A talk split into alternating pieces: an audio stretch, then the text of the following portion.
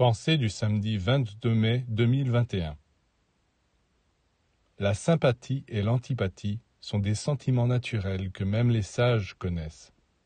Toutefois, la différence entre le sage et l'homme ordinaire, c'est que le sage domine ses antipathies et qu'il ne s'abandonne pas aveuglément à ses sympathies. On ne doit pas agir d'après ses sympathies et antipathies car ce sont souvent des sentiments personnels qui proviennent des expériences vécues dans d'autres vies avec les êtres que l'on rencontre dans celles-ci. Ils ne renseignent pas avec impartialité sur leurs valeurs, leurs qualités ou leurs défauts. Il faut savoir faire ce qui ne nous plaît pas, et non seulement manifester de la bonté envers les êtres antipathiques, mais accepter de reconnaître les erreurs et les lacunes de ceux qui nous sont sympathiques.